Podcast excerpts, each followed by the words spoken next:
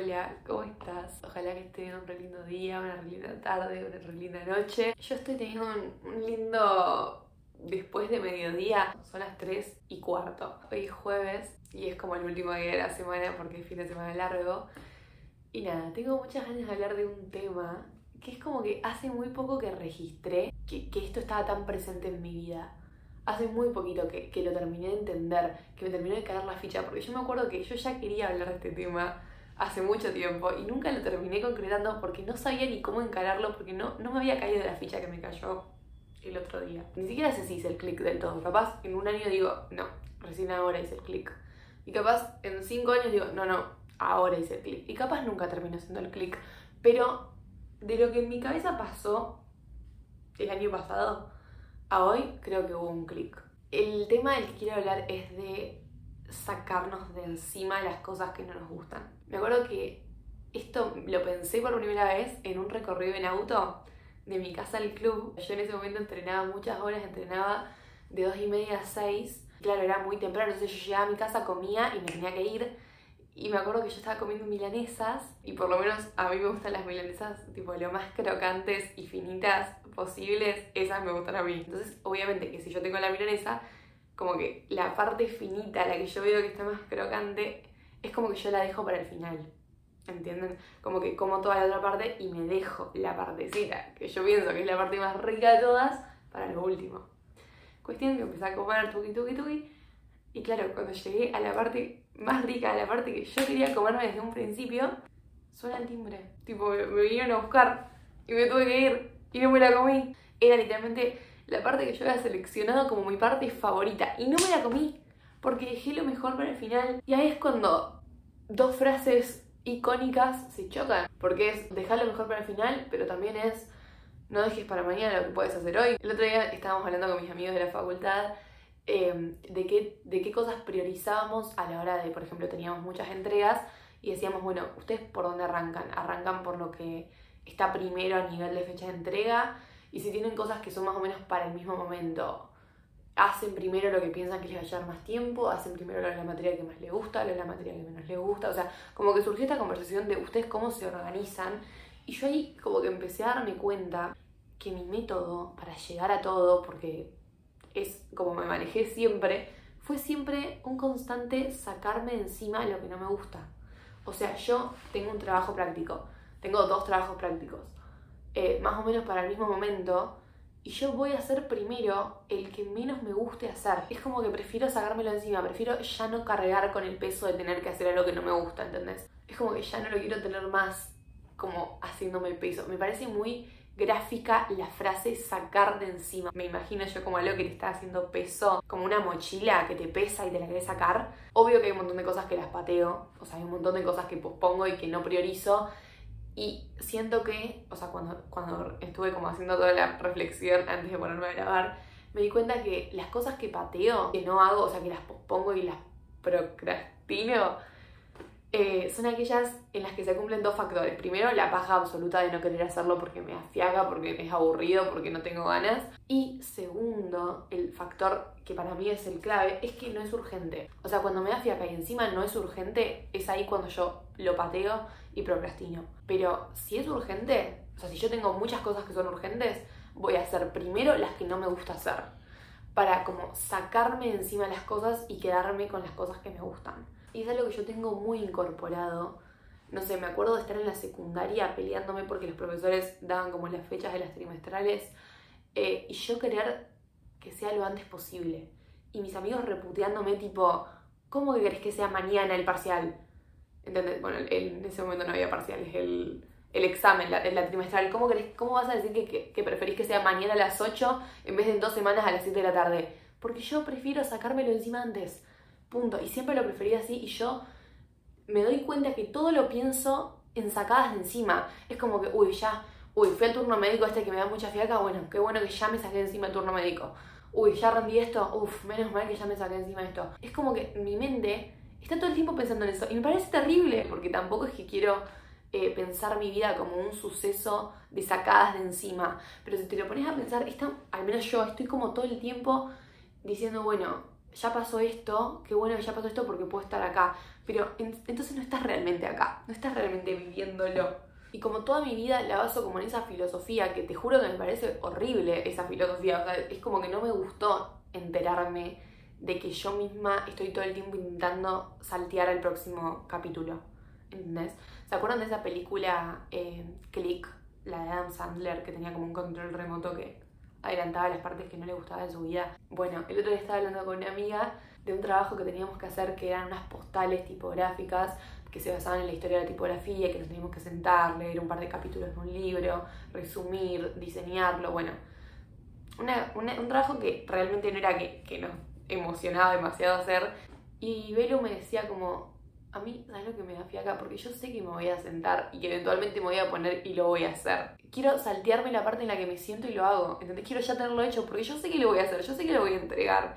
Que e, esa postal va a estar hecha para el martes que viene, que es la fecha de entrega. Y en mi cabeza esto que Belu me dijo resonó automáticamente con un TikTok que yo había visto en ese momento que lo intenté buscar pero no lo encontré. Y la chica lo que planteaba era que para ella el dolor, o sea, el dolor que, que vos sentías a lo largo de tu vida por una pérdida o por algo que te pasó o lo que sea, era como cuantificable en unidades de dolor.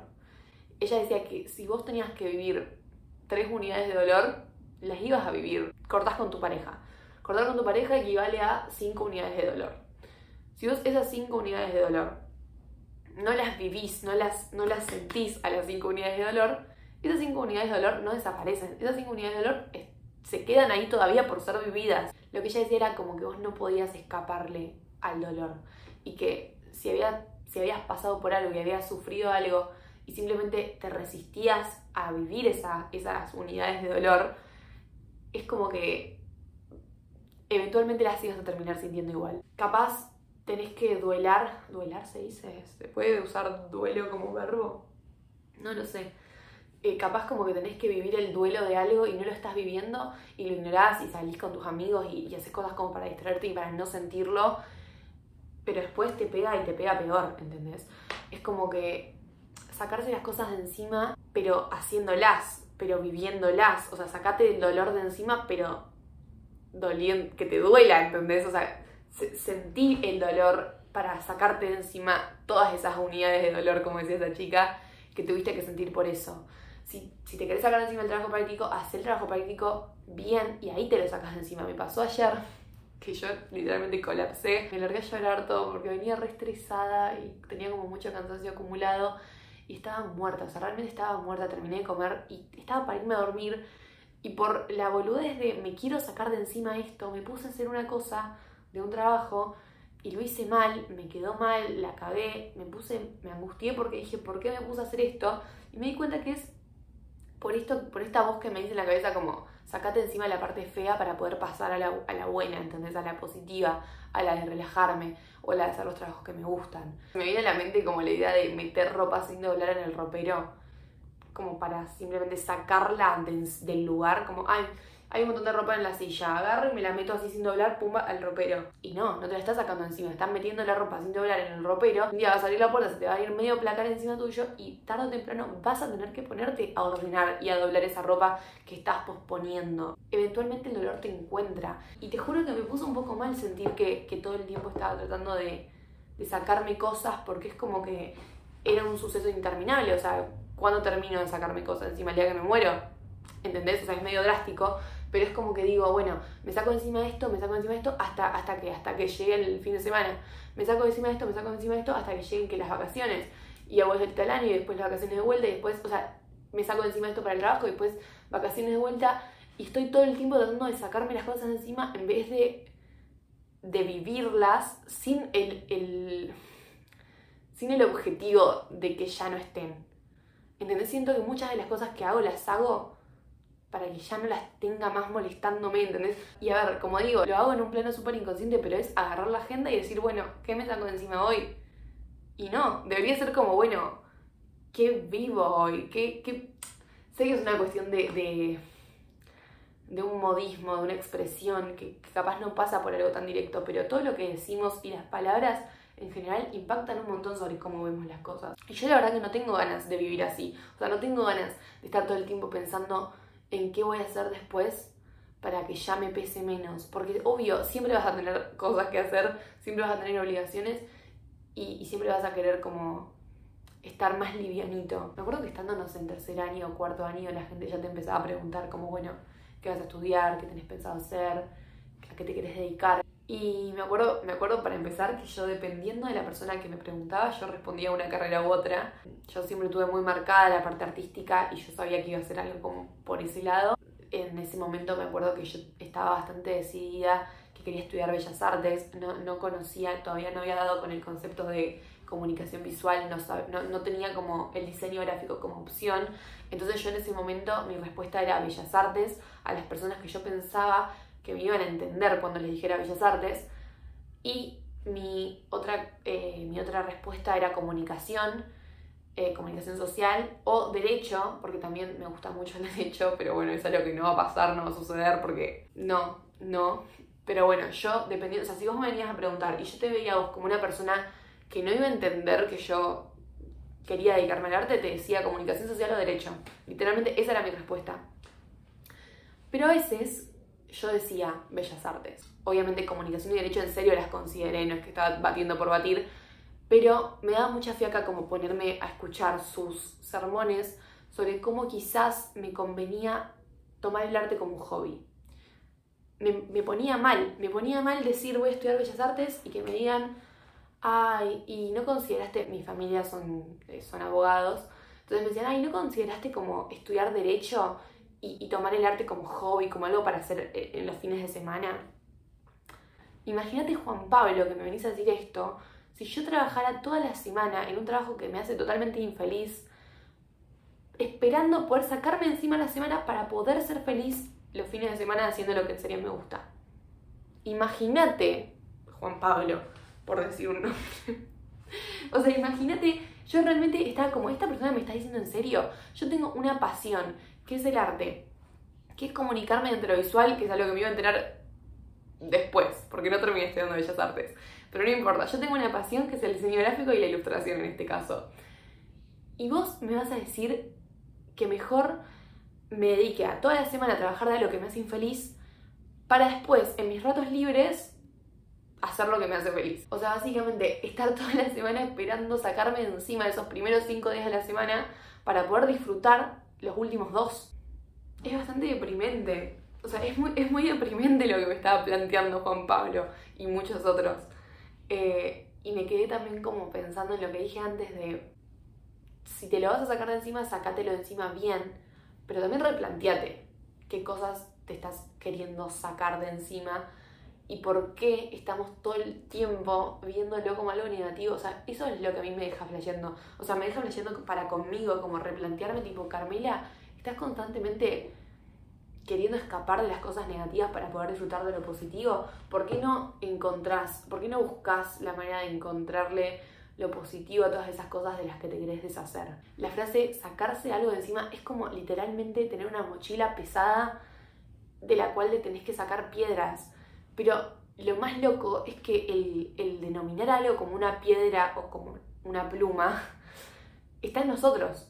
O sea, soy yo la que agarra la agenda, ve todos los trabajos prácticos que tengo que hacer y hay algunos trabajos prácticos que me emocionan, que me divierten, que digo, ay, qué, qué bueno esto, y hay algunos que me dan mucha fiaca y que me parecen muy aburridos y que yo misma les, como que les adhiero el carácter de piedra porque puede no serlo, está completamente en mí que lo sea o que no lo sea. Está totalmente en mí como ponerme a mí y predisponerme a pensarlo como, uy, bueno, eso es algo de lo que me quiero liberar, es algo que me lo quiero sacar.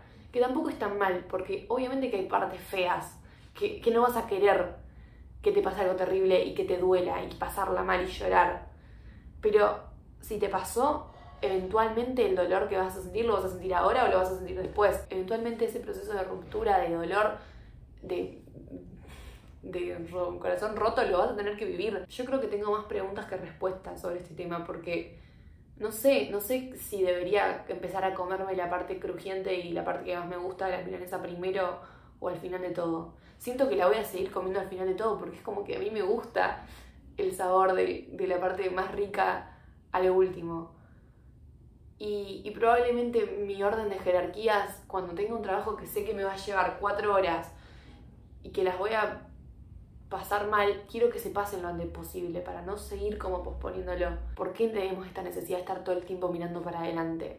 Pensando en sacarnos encima de esto para poder en el futuro hacer esto otro. Estoy haciendo este trabajo práctico, pero tengo la cabeza en el capítulo de la serie que me voy a ver después. Entonces no estoy realmente acá. Y no sé qué pensar porque no me gusta. Como dije, cuando yo hice el clic de que mi vida no puede ser un... O sea, yo no quiero que mi vida sea un suceso de cosas que me saco de encima. A la larga te vas sacando de encima cosas para disfrutar las cosas que, que sí querés disfrutar y te sacas encima, te sacas encima hasta que te morís. O sea, es un suceso de sacadas de encima y no me gusta eso. Quiero que si soy yo la, la persona que le adjudica el carácter de piedra a las cosas que me pesan en la mochila, quiero poder eh, empezar a, ver las cosas desde otra mirada y no, y no sentir que todo es algo negativo que me lo tengo que sacar de encima, sino que es algo que tengo que vivir eventualmente porque como me dijo Belu, esto yo lo voy a tener que hacer eventualmente me voy a tener que poner a leer eh, y voy a tener que ponerme a resumir y voy a tener que ponerme a estudiar y lo voy a tener que hacer porque es algo que yo sé que voy a terminar haciendo porque tengo una fecha de entrega y lo tengo que hacer.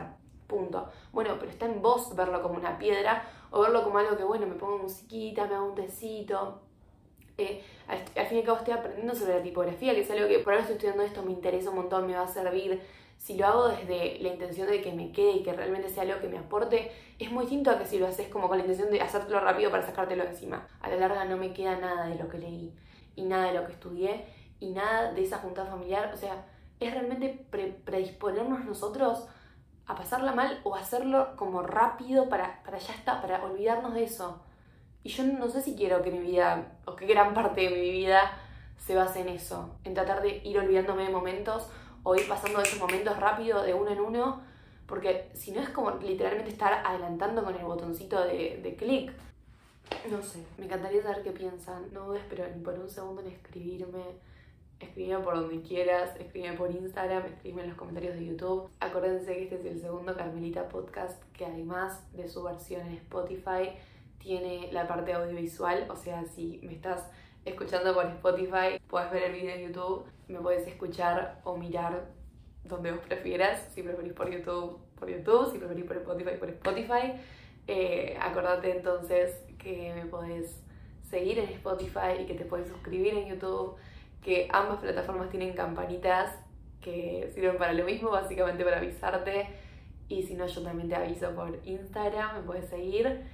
Y bueno, ya está. Ojalá que te haya gustado. Me encantaría saber qué pensás. Porque necesito, necesito hablar de esto con otra persona, necesito hablar de esto con alguien que se coma primero la parte que más le gusta. ¿Existe alguien que se coma primero la parte que más le gusta? Si vos te comes primero la parte que más te gusta de la milanesa, explícame, decime lo que se siente, ¿debería estar haciendo eso? Me voy a proponer que la próxima milanesa que coma me voy a comer primero la parte que más me gusta. Quizás después me arrepienta, no lo sé, no sé. bueno, ya está, no tengo más nada para decir, al menos por ahora. Anda a escuchar mis otros podcasts, anda a ver mis otros videos. Muchas gracias por escucharme y nos vemos en un próximo episodio.